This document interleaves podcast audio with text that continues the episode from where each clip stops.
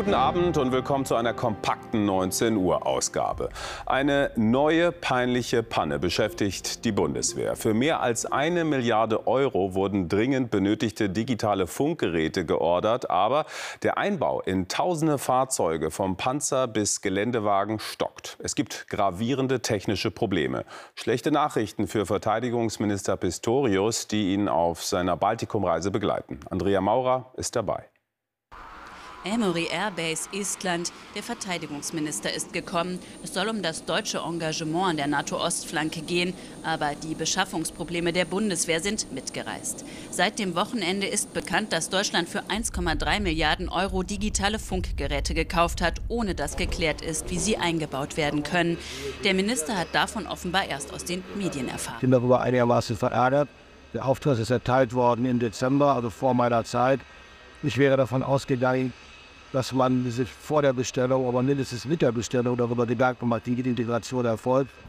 Der gesamte Fuhrpark der Bundeswehr ist wohl betroffen. In manchen Fahrzeugen reicht die Batterie nicht, in anderen fehlt der Platz. 2025 will Deutschland der NATO eine Division mit mehr als 16.000 Soldaten stellen. Dafür muss es sich mit den Partnern digital verständigen können. Verteidigungspolitiker aus Opposition und Koalition sind alarmiert. Während seiner Baltikumreise telefoniert der Minister viel. Auf den Pressekonferenzen muss er auch zu den Funkgeräten immer wieder Stellung nehmen. Die Einsatzbereitschaft ist gewährleistet aufgrund von Anfang an anderer vorgesehener Funkgeräte, so mein Kenntnisstand heute. Und ich hoffe sehr, dass sich hier in den nächsten 48 Stunden nicht wieder ändern muss. Hier im Baltikum will der Verteidigungsminister zeigen, dass auf die Deutschen in der NATO Verlass ist. Das Beschaffungschaos, das sich bei den Funkgeräten abzeichnet, wirft einen Schatten auch auf die Führungsrolle, die Deutschland gerne übernehmen will. Morgen geht es für Boris Pistorius zurück nach Berlin. Er hat Aufklärung in den nächsten Wochen und Monaten versprochen. Eine Kehrtwende in der Flüchtlingspolitik der Bundesinnenministerin hatte sich schon abgezeichnet. Nancy Faeser will Schleuserkriminalität und somit den Zugang illegaler Flüchtlinge jetzt doch mit stationären Kontrollen eindämmen. Am Erfolg der Maßnahmen, die an den Grenzen zu Polen und Tschechien eingeführt werden sollen, wird auch gezweifelt. Lars Bonsack. Razzia in den frühen Morgenstunden. Wie hier im niedersächsischen Stade durchsuchten 350 Polizisten in fünf Bundesländern Wohnungen und Gebäude. Fünf Personen wurden festgenommen, mutmaßlich Schleuser. Um die illegale Migration einzudämmen, hat Innenministerin Faeser angekündigt, bislang von ihr abgelehnte stationäre Kontrollen an der Grenze zu Polen und Tschechien aufzubauen. Ich erhoffe mir davon auch Erfolge.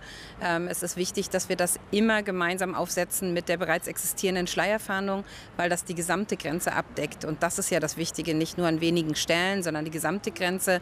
Die Union stellt Fesers Ankündigung in Frage. Schließlich müsse die EU-Kommission noch zustimmen.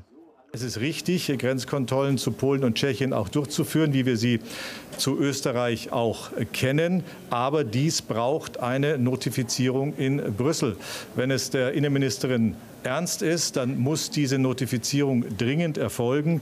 Zweifel äußert allerdings die Gewerkschaft der Polizei. Stationäre Kontrollen an der Grenze könnten von Schleusern wie von Flüchtlingen leicht umgangen werden. Dazu kommt, jeder, der ein Schutzersuchen stellt in Deutschland, den muss ich nach Deutschland reinlassen.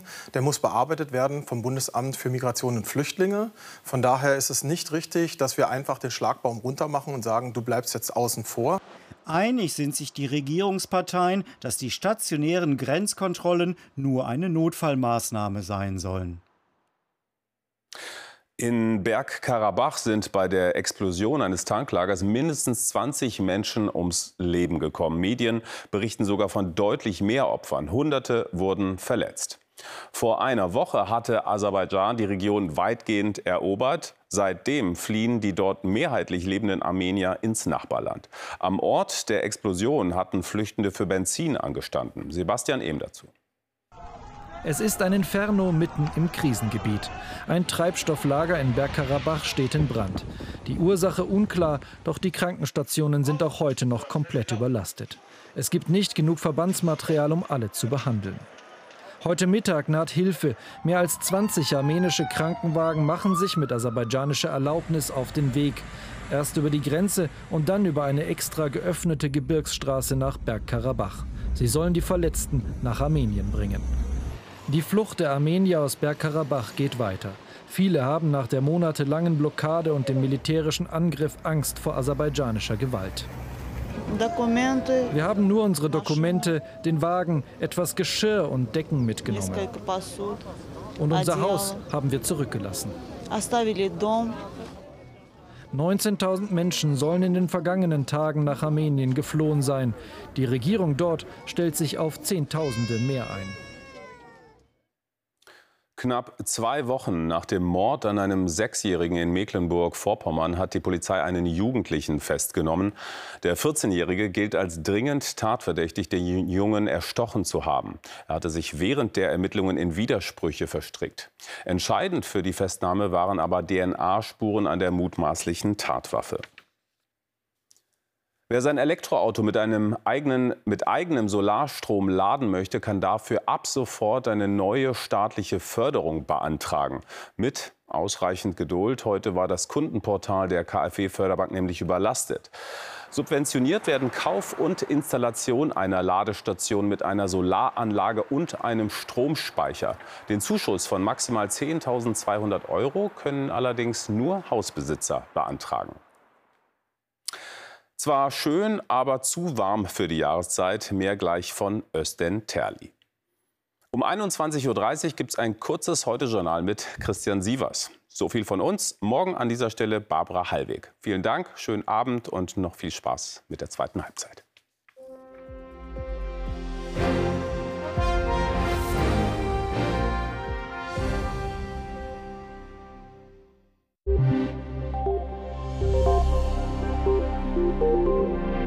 Schönen guten Abend und herzlich willkommen zum Wetter.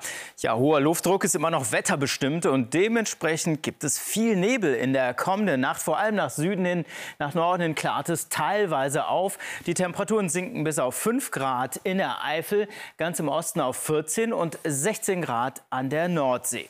Morgen nach Nebelauflösung viel Sonnenschein, im Süden dann durchaus bis in die Mittagsstunden noch relativ zäher Nebel und das bei höchsten Temperaturen von 25, teils 27 Grad hier verbreitet im Osten Deutschlands, ähnlich warm mit 27 Grad im Südwesten. Und damit wünsche ich Ihnen einen schönen Abend.